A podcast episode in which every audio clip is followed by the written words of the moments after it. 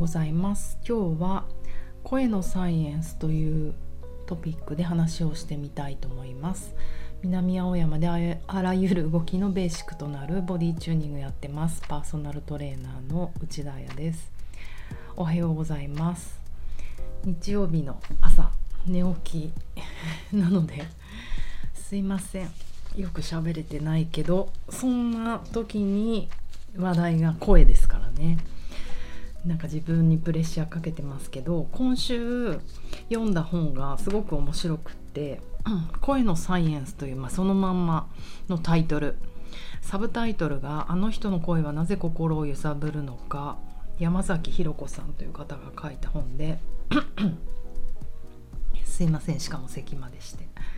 そう。なんか惹かれるでしょ？でラジオを聴いてくださってる皆さんはお気づきかと思いますがこう最近の私は聴覚過敏でもあるのでなんか聴覚とか声とかなんか今こう自分もブームなんですよ。でいろいろ掘り下げていった中でもこの本面白くってあの一番なんだろうなから、うん、誰に誰も興味がありそうなとこで言うと例えばブルーハーツの歌はなぜ若者の心を掴んだのかって、まあ、結構古い話ですけどあの河本さんだよね。素敵でしたよね。私もまさにあの時自分もバンドやってたのでね頑張って歌った歌うけど低い歌歌うとねやっぱり声潰れちゃうんですよね。私今だいぶ低くなりましたけど結構高くって歌ったりするとなんか声潰れてた「両座スカイウォーカー」とか「ブルーハーツ」とか歌うともう一発で声が潰れる。うん、でブルーハーツからユーミン菅カシオじゃない。菅氏香さんとかなんかもっともっといたな。なんか何人かの歌手の人をその音楽性云々じゃなくてね音楽の方からじゃなくてその生態生物学的に声という観点からなぜ引きつけたのかってことを分析したりしていてその部分だけでもね面白かったと思います。まあしかし私は体マニアなので私が一番こうだよねって思ったところは人は語られた言葉よりも声に動かされているっていうふうにおっしゃっていてこれってもうまさに私がずっと勉強してきた自律神経系でも言われることなんですよね。なんか私たちって話の内容が大切まあこのラジオとかやると特になんですけど今日何話そう何話そうって内容とかをやっぱ考えたりするんですよ。でもちろんワークショップやる時とかレッスンの時とかももうね内容内容をしっかりさせなきゃっていう そういうことにもとらわれて生きてますよね。まあそういう文化だし生産性だし人に何かを与えなくちゃいけないと思ってる。特に頑張り屋さんほどその傾向って強いと思うんです要はま生産性が高いっていう評価になるのかなそれが。うん、だけどこの生物学的に考えてみると残念。人は語られた言葉なんかよりも声に動かされてると。で彼女が言うには、まあ、これちょっとエビデンスどっから来てるのかなもっと深く知りたいなと思ったんですけど会話でも演説でも綿密なメモでも取らない限り人はその内容の1割しか覚えてないと言われてる。だから出典を知りたいんだよそこの。ね。それ本当だったら大変なことじゃありません？無駄じゃん。内容とか超一生懸命考えても。無駄じゃん。まあね今録画されちゃったり録音されちゃったりして何度も聞かれるとその質はね YouTube で何度も見られたりすると変わ質っていうか内容変わってくるかもしれないですけどね今まではそういうことすらあの禁止されてた私たちもうん、録画禁止とかだったよね。ボディーワークのワークショップとか。だいぶここ数年で変わりましたよね。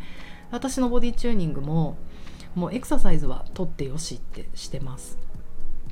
講義もねこの間録音していいですかって言われて何にも考えないであ別にどうぞって言っちゃったけどあれはやめようと思いました。なんかその後いろいろ不安になってきてしまって私なんか無駄な話も多いし ねやっぱ自分がどこ全部を録音されてると思うと緊張して話ができないからあの時は思いっきり忘れてましたね。後からあれ今日の話録音されてたのかなと思ったらちょっと鳥肌立っちゃったからもうやめるねあれ録音。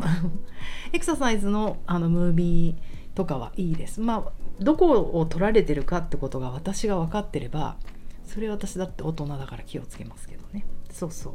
また話が脱線しましたがそうなんですって。1割しか覚えてないと。じゃあ何を人が見てるのか聞いてるのかっていうとその声そのものによって話し手の印象をイメージングしてるんだと。だからもうそのその人の声が好きか嫌いかですごく左右されてくるってことです。頭の中に入ってくる内容は。で、うん、これをちょっとサクッとまとめて話してみると、うん、聴覚っていうのは視覚に比べてかなり無意識で行われる感覚なんですね。というのは視覚は見たくないと思ったら目をつぶればシャットダウンできるじゃないですか。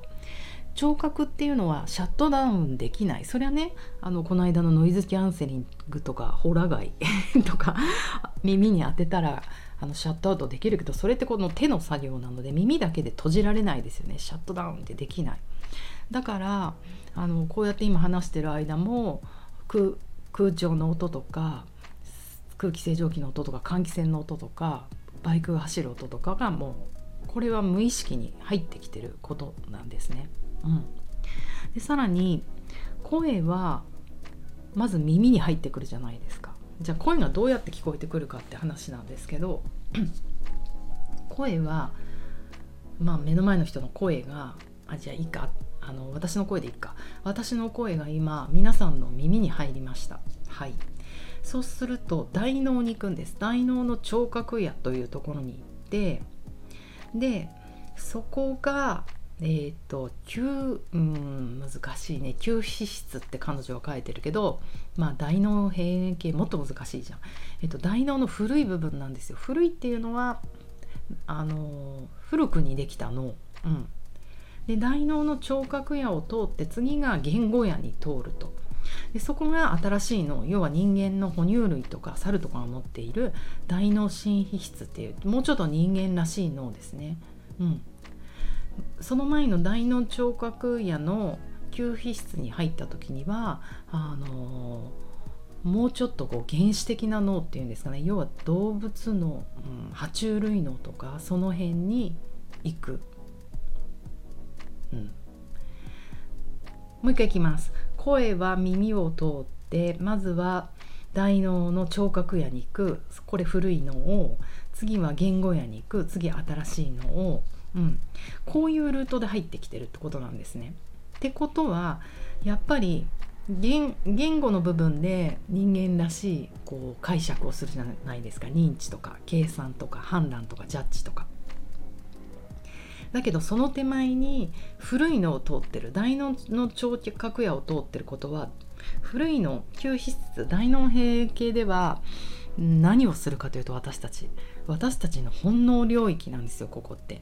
危険であるかとか快とか不快好き,、うん、好き嫌い心地いい本能的なあと感情ね。うんいやうん。なんかこの声好きだな嫌い。まあやけに好き嫌い言っちゃうけど心地いいなとか。要は無意識の部分に訴えてる。私たちの潜在意識に訴えちゃってるんですよね先に。大脳進出の人間脳が働く前にこの人あの私たちの本能の部分を通ってきてしまう。ということはスタートに戻るんですけど私たちは語られた内容よりもまずその声の本質にああこの人の声好きだな。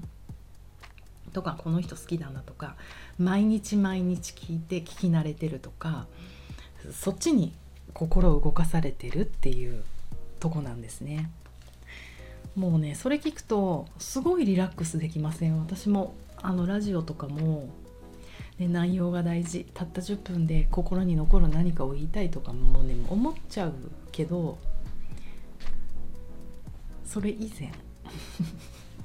それよりももっとねあの声をなんだろう皆さんに届くような声を出せた方がゆっくり話す。早くまあゆっくり話すことが嫌いな人もいるもんね。私はちょっと一人語りはゆっくりしか話せられないのでこういう声が好きって思ってもらえるといいんじゃないかなと思うとなんかねプレゼンとか人前で話すのとか緊張しなくなりませんか？なんかもしそういうことに悩んでる人がいたらもう内容なんてどうでもいいの考えたってしょうがないの。あなたのプレゼンスが良ければ人って動かされるんじゃないかなって思って今日お話ししてみました。プラス最近私すっごい声が好きな人がいてうん。4ヶ月ぐらい前にはその一人としてヒコロヒーさん芸人のあの人の声が好き。あお腹鳴っちゃった。あの人の声が好きっていう話をしたんですよね。2人目誕生。最近のね。えっとあなたの夢にお邪魔します。It's me. ベリアナギガンテって言うんですけどあもう全然似てない。こんなのはひどすぎる。あの YouTuber の人でショーガールなんですよね。ポールダンスうまかった。美脚だった。私は彼女が美脚だと思う。やっぱり踊ってるし。うん。あの芸の方なんですよね。こういう言い方していいのかな。もうすっごい話し方が素敵で声が良くて彼女ゆっくり喋るんですよ。私やっぱゆっくり喋る人が結構好きであの YouTube もしよかったら今すぐ見てみてください。す私はああいう人がエレガントだと思う。うん。またねベリアナ・ギガンテさんのことは話したいと思うので今日はこの辺で。では皆さん良い日曜日をお過ごしください。じゃあねまた明日。